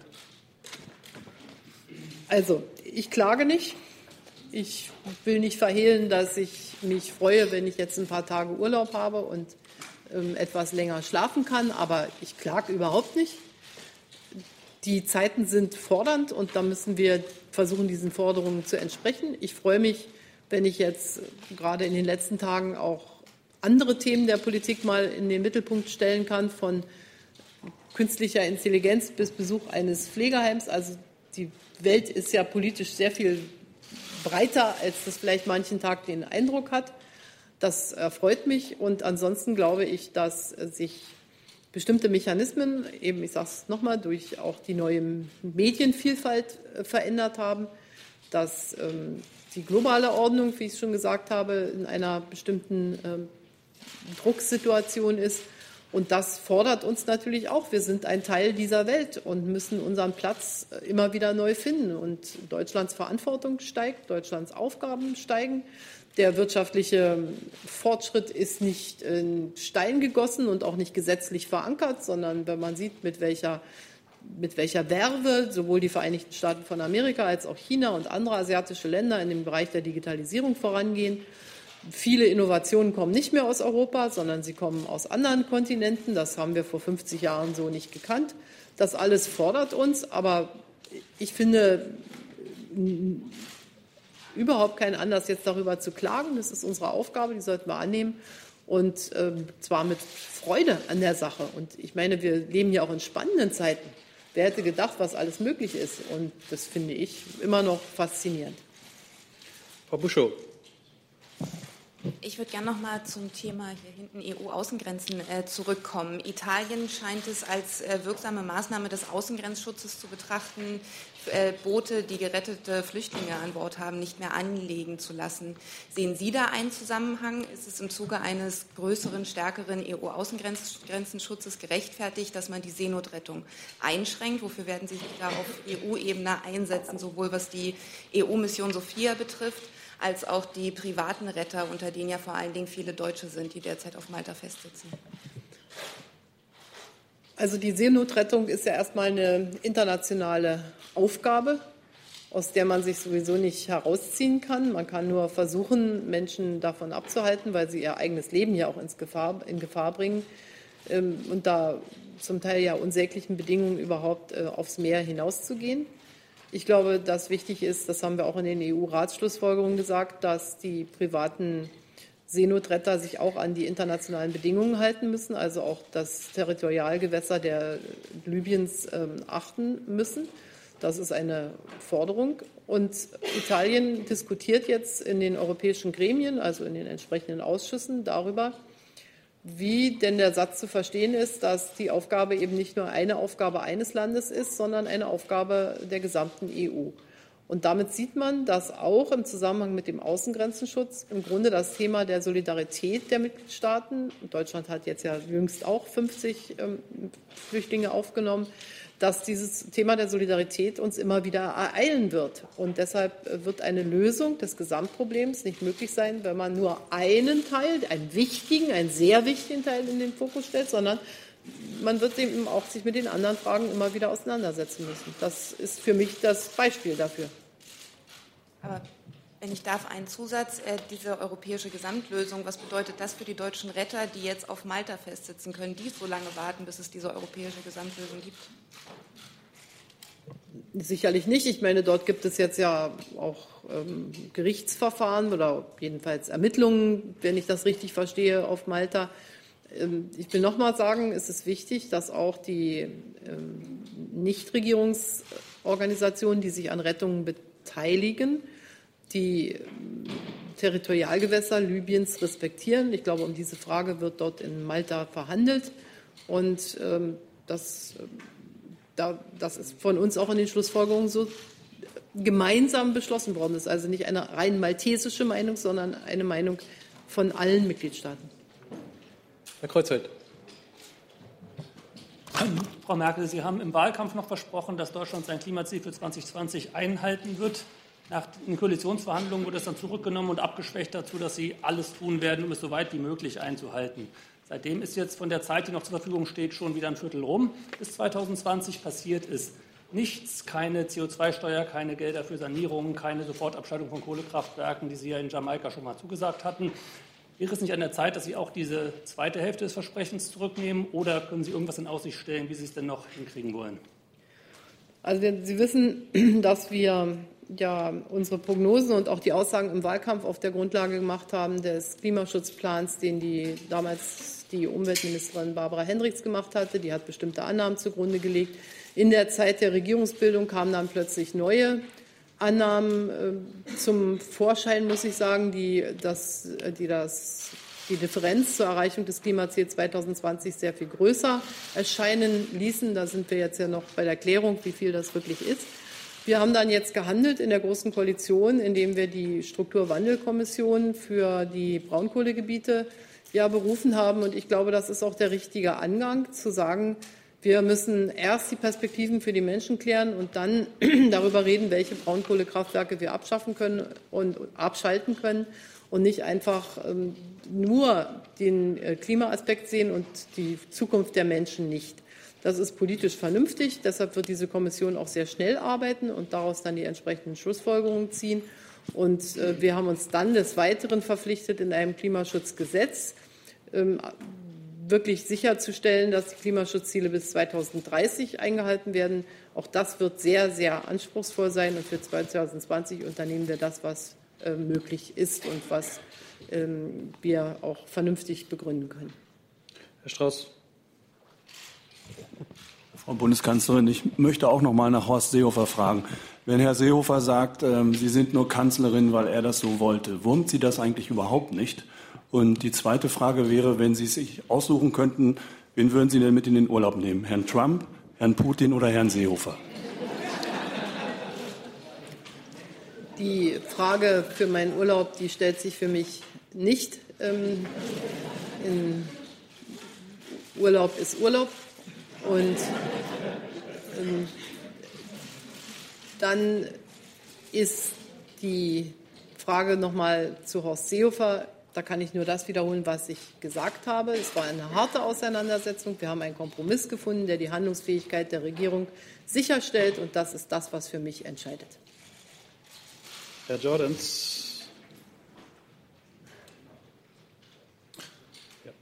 Frau Bundeskanzlerin, ähm, können Sie uns sagen, was Ihnen durch den Kopf gegangen ist, als Sie diese Pressekonferenz in Helsinki gesehen haben? Haben Sie da gedacht, ja, da sind zwei Regierungschefs wichtiger Länder, äh, die reden miteinander, das ist ja toll? Oder waren Sie überrascht oder vielleicht sogar besorgt über das, was da gesagt wurde? Und weil wir gerade beim Beispielen sind, ähm, sind Sie erleichtert, dass Sie nicht nach Russland zur WM gefahren sind, um die deutschen Spiele zu sehen? Nein, überhaupt nicht erleichtert. Also ich wäre schon gerne, wenn wir nicht die internen Diskussionen gehabt hätten, gleich zum ersten Spiel gefahren, ähm, sage ich ganz offen, äh, und wäre gerne dann noch mal zum Endspiel wiedergekommen. Ich freue mich jetzt, dass oder gratuliere Frankreich von Herzen. Wir haben das Erlebnis vor vier Jahren gehabt, aber ähm, ich wäre ähm, gerne gefahren. Ich bin ja auch selbst ohne Fußball in Sochi gewesen. Also insofern ähm, mit Fußball wäre ich noch lieber oder mindestens aus anderem Grunde nach Russland gefahren, das ist gar keine Frage. Die erste Frage ging auf die Pressekonferenz. Schauen Sie, ich äh, werde da keine Kommentare abgeben. Ich habe mich gefreut, dass die beiden gesprochen haben. Ich äh, nehme das, was als Ergebnis da ist, zur Kenntnis und auch äh, glaube, dass es dringend äh, oder dass es richtig ist, dass es weitere solche Treffen gibt, weil ja auch die ganze Agenda überhaupt nicht abgearbeitet werden konnte. Und ähm, insgesamt liegt mir an verlässlichen Beziehungen zwischen Amerika und Russland, dass es da Meinungsverschiedenheiten gibt, dass es da völlig äh, oder auch große, zum Teil tiefe Meinungsverschiedenheiten gibt. Das ist nicht verwunderlich, denn die gibt es zwischen Russland und äh, Deutschland zum Beispiel auch. Dann ist Herr Jessen dran. Bitte. Frau Bundeskanzlerin, ich möchte auf das Thema Seenotrettung im Mittelmeer noch einmal zu sprechen kommen. Sie haben eben angemahnt, dass auch äh, zivile ähm, Seenotretter die libyschen äh, Hoheitsgewässer respektieren müssen. Dies vorausgesetzt, unterstützen Sie die Arbeit ziviler Seenotretter. Gerade die Deutschen beziehen sich ja unter anderem auch auf die Cap Anamur, die vor 40 Jahren vietnamesische Boat People rettete und damals vom niedersächsischen Ministerpräsidenten Ernst Albrecht sehr massiv äh, unterstützt wurde. Gilt Ihre Wertschätzung für die Arbeit ziviler Seenotretter in vergleichbarer Weise heute? Ich schätze die Arbeit ziviler Seenotretter selbstverständlich, aber wie Sie es schon gesagt haben, vorausgesetzt, dass auch die Rechtsordnung respektiert wird. Aber ich schätze sie ausdrücklich.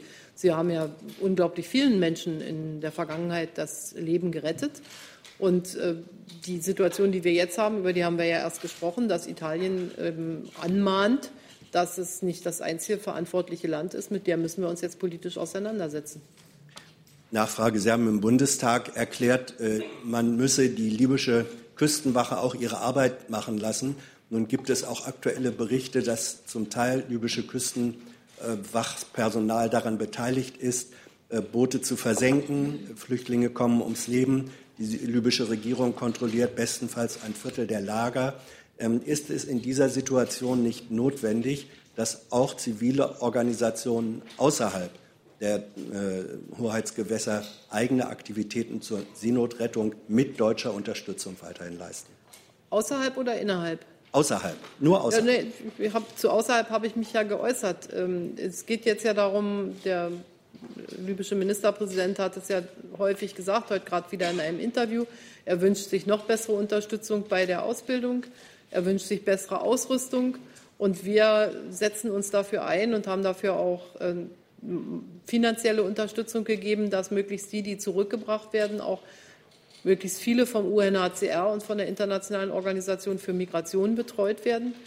Die libysche Regierung sagt dann zu Recht, ähm, wir erwarten von euch auch Unterstützung für die Menschen, die ständig in Libyen leben und nicht nur das Kümmern um Flüchtlinge. Auch das ist richtig, weil das natürlich etwas zu tun hat mit der Frage, ob es offene Lager oder offene Camps geben kann dort in Libyen. Wir plädieren dafür, dass das nicht geschlossene sind. Aber Libyen hat eben sehr, sehr viele Flüchtlinge, die noch gar nicht ähm, sozusagen die Ausreise gemacht haben und ist deshalb endet die Arbeit bei uns auch nicht bei Libyen. Aber ich unterstütze, ich kann es jetzt das dritte Mal sagen oder das vierte Mal, ich schätze dort, wo Menschen Menschen retten, ähm, entsprechend der Gesetzlichkeit die Dinge. Und ich weiß auch, dass die libysche Küstenwache noch weit mehr Unterstützung braucht. Und wenn uns solche Fälle bekannt werden, wie Sie sie geschildert haben, dann gehen wir dem nach. Denn wir übernehmen ja mit der Mission Sophia auch eine Verantwortung für die libysche Küstenwache in gewisser Weise. Herr Papasch. Papas Gerichtsfernsehen, Frau Bundeskanzlerin, in einem Monat geht das dritte Hilfsprogramm für Griechenland zu Ende und damit ein ganzes Kapitel der Euro-Rettung, wobei Sie äh, maßgeblich sich beteiligt haben. Für Griechenland brachte aber auch das dritte Programm nicht das nötige Vertrauen, sonst würde Athen nicht an überhöhte Primärüberschüsse äh, für die nächsten 40 Jahre gebunden warum dieses Misstrauensvotum und an, an, die heutige Regierung Griechenlands und an die nächste Regierung Griechenlands. Und ist das auch nicht ein Armutszeugnis für die äh, Rettung, für die Politik der Rettung Griechenlands, was Sie bedanken haben? Also ich glaube, ähm, Herr Papas, dass man doch zwei Dinge miteinander in eine Balance bringen muss. Auf der einen Seite, wie lange warten wir, bis bestimmte Hilfsgelder zurückgezahlt werden? Und auf der anderen Seite, warum muss man deshalb auch über eine gewisse Zeit die, weiter die Erwartungen formulieren, wie zum Beispiel Primärüberschüsse? Wenn Griechenland keinen Primärüberschuss erwirtschaftet, wird es nicht möglich sein, den Schuldenstand zu reduzieren. Und wir haben jetzt eine Vielzahl von Maßnahmen schon ergriffen, um zu helfen, dass der Schuldenstand äh, zu, reduziert wird, immer inner, innerhalb der Regeln, die wir ja auch haben, also das, dass es kein ähm, keinen Schuldenschnitt im klassischen Sinne geben kann innerhalb des Euroraums. Und deshalb finde ich, ist doch das ein guter Kompromiss. Auf der einen Seite, ja, das Programm ist beendet, aber damit ist Griechenland noch nicht sozusagen wieder in dem Zustand, dass es nie ein Programm gegeben hat.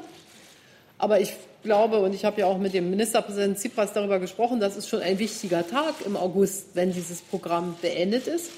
Aber die Fortwirkung dieser Programme, die ist eben mit dem Tag nicht beendet. Und deshalb müssen wir uns auch in der Zukunft aufeinander verlassen können. Also ich sehe da äh, eher einen Vertrauensbeweis, dass wir Griechenland über Jahrzehnte ja auch weiter Zeit geben, äh, aus äh, einer schwierigen Situation ähm, herauszukommen. Zusatz. Sie sollen Tsipras ihre Zustimmung für den Aufschub der Mehrwertsteuer für die griechische Insel signalisiert haben. War das eine Gegenleistung für die Zustimmung Griechenlands zu einem bilateralen Abkommen für die schnelle Rückführung von Flüchtlingen von Deutschland nach Griechenland? Ich glaube, es ist schon oft gesagt worden, aber ausdrücklich nein. Ich habe mit ihm intensiv gesprochen, dass wir diese Dinge absolut nicht verquicken, weil es für keinen von uns beiden in irgendeiner Weise gut gewesen wäre. Und deshalb hat das auch nicht stattgefunden. Und es ist jetzt ja ein Weg gefunden worden, äh, wie die sag mal, Veränderungen des Programms durch die Verlängerung der reduzierten Mehrwertsteuersätze kompensiert wird. Und darüber wird ja der Haushaltsausschuss auch am 1. August beraten. Und ich glaube, dass dieser Weg ein guter Weg ist, der jetzt gefunden wurde. Aber es gab keinerlei Vermischung der verschiedenen Dinge. Frau Geuter mit der vorletzten Frage. Frau Bundeskanzlerin, bei der Abschiebung von Sami A. fühlt sich das Verwaltungsgericht Gelsenkirchen bewusst getäuscht. Zumindest äh, wurden auf jeden Fall Gepflogenheiten die sonst üblich sind, nicht beachtet. Es gibt Juristenorganisationen, die darin ein Symptom für eine allgemeine Entwicklung sehen. Da gibt es meinetwegen eine Stadt Wetzlar, die eine Entscheidung des Bundesverfassungsgerichts nicht umsetzt. Die Rechts- und Fachaufsicht reagiert auch auf äh, eine Mahnung des äh, Verfassungsgerichts nicht. Es gibt das Diktum von der Anti-Abschiebeindustrie, das auch in diese Richtung geht. Sehen Sie eine allgemeine Entwicklung, die Ihnen Sorgen macht? Für die Bundesregierung kann ich sagen, dass wir Recht und Gesetz einhalten wollen, werden und ähm, da, wo immer das notwendig ist, auch tun. Und ich glaube, dass diese Prinzipien des Rechtsstaats auch richtig und wichtig sind. Es wird ja heute im Nordrhein-Westfälischen Landtag auch über den Einzelfall noch mal gesprochen, aber dieses grundsätzliche Bekenntnis ist da. Der Rechtsstaat ist die Voraussetzung für Demokratie. Herr von Fallois. Frau Bundeskanzlerin, äh, wer sich mit dem Bereich Pflege beschäftigt, der weiß, dass die 8000 zusätzlichen Plätze, die die Koalition dort äh, festgeschrieben hat, natürlich viel zu wenig sind. Äh, Jens Spahn bemüht sich, will das ein bisschen noch aufbohren, aber das ist ja alles ein Tropfen auf dem heißen Stein. Mich würde mal interessieren, Sie waren ja jetzt in so einer Pflegeeinrichtung, haben die Probleme vor Ort gesehen. Haben Sie eigentlich als Regierungschefin jetzt einen neuen Erkenntnisstand und wären Sie in der Lage, überhaupt umzuschichten und mehr Geld in dieses System zu geben? Also wir Erstens haben wir ja sehr viel mehr Geld in dieses System gegeben, nämlich 0,5 äh, Prozent. Das waren über 20 Prozent mehr äh, innerhalb einer Legislaturperiode. Jens Spahn hat jetzt schon bekannt gegeben, dass äh, die Leistungen, die wir versprochen und auch zugesichert haben, eine weitere Beitragserhöhung in diesem Bereich notwendig machen. Und dann kommen noch die zusätzlichen Maßnahmen. Das heißt also, das Thema Geld, ähm, da ist vieles geschehen. Ich bin ja jetzt in dem Pflegeheim gewesen, weil mich ein Pfleger eingeladen hatte. Und äh, was ich dort gehört habe, ist, dass viele gesagt haben, das ist alles richtig, was ihr macht und das müsst ihr auch machen. Ausbildung verändern, keine Ausbildungsbeiträge ähm, mehr, sondern Ausbildungsvergütung, möglichst in einem komplizierten System mit kirchlichen Trägern und öffentlichen Trägern und privaten Trägern, aber auch so etwas wie eine einheitliche Tariflandschaft schaffen oder eine einheitliche Bezahlungs zu schaffen für die Pflegekräfte.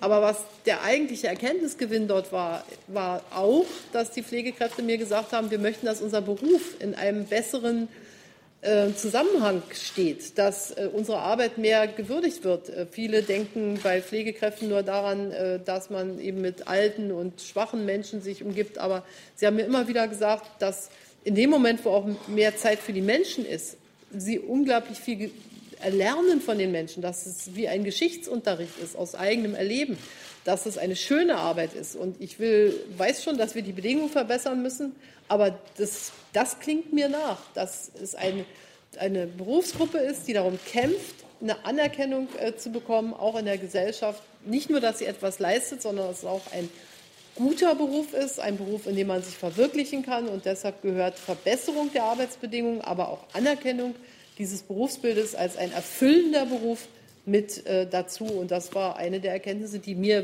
dort sehr klar mit auf den Weg gegeben wurde. Ich schlage vor, dass ich diesen Zettel mit den vielen Namen von Kolleginnen und Kollegen, die nicht drangekommen sind, aufbewahre und dann beim nächsten Mal vorrangig behandle. Für heute schönen Dank. Es gab im Bundestag eine Debatte darüber, ob die Regierungsbefragung ausgewertet werden soll. Und da wurde argumentiert. Ausgeweitet.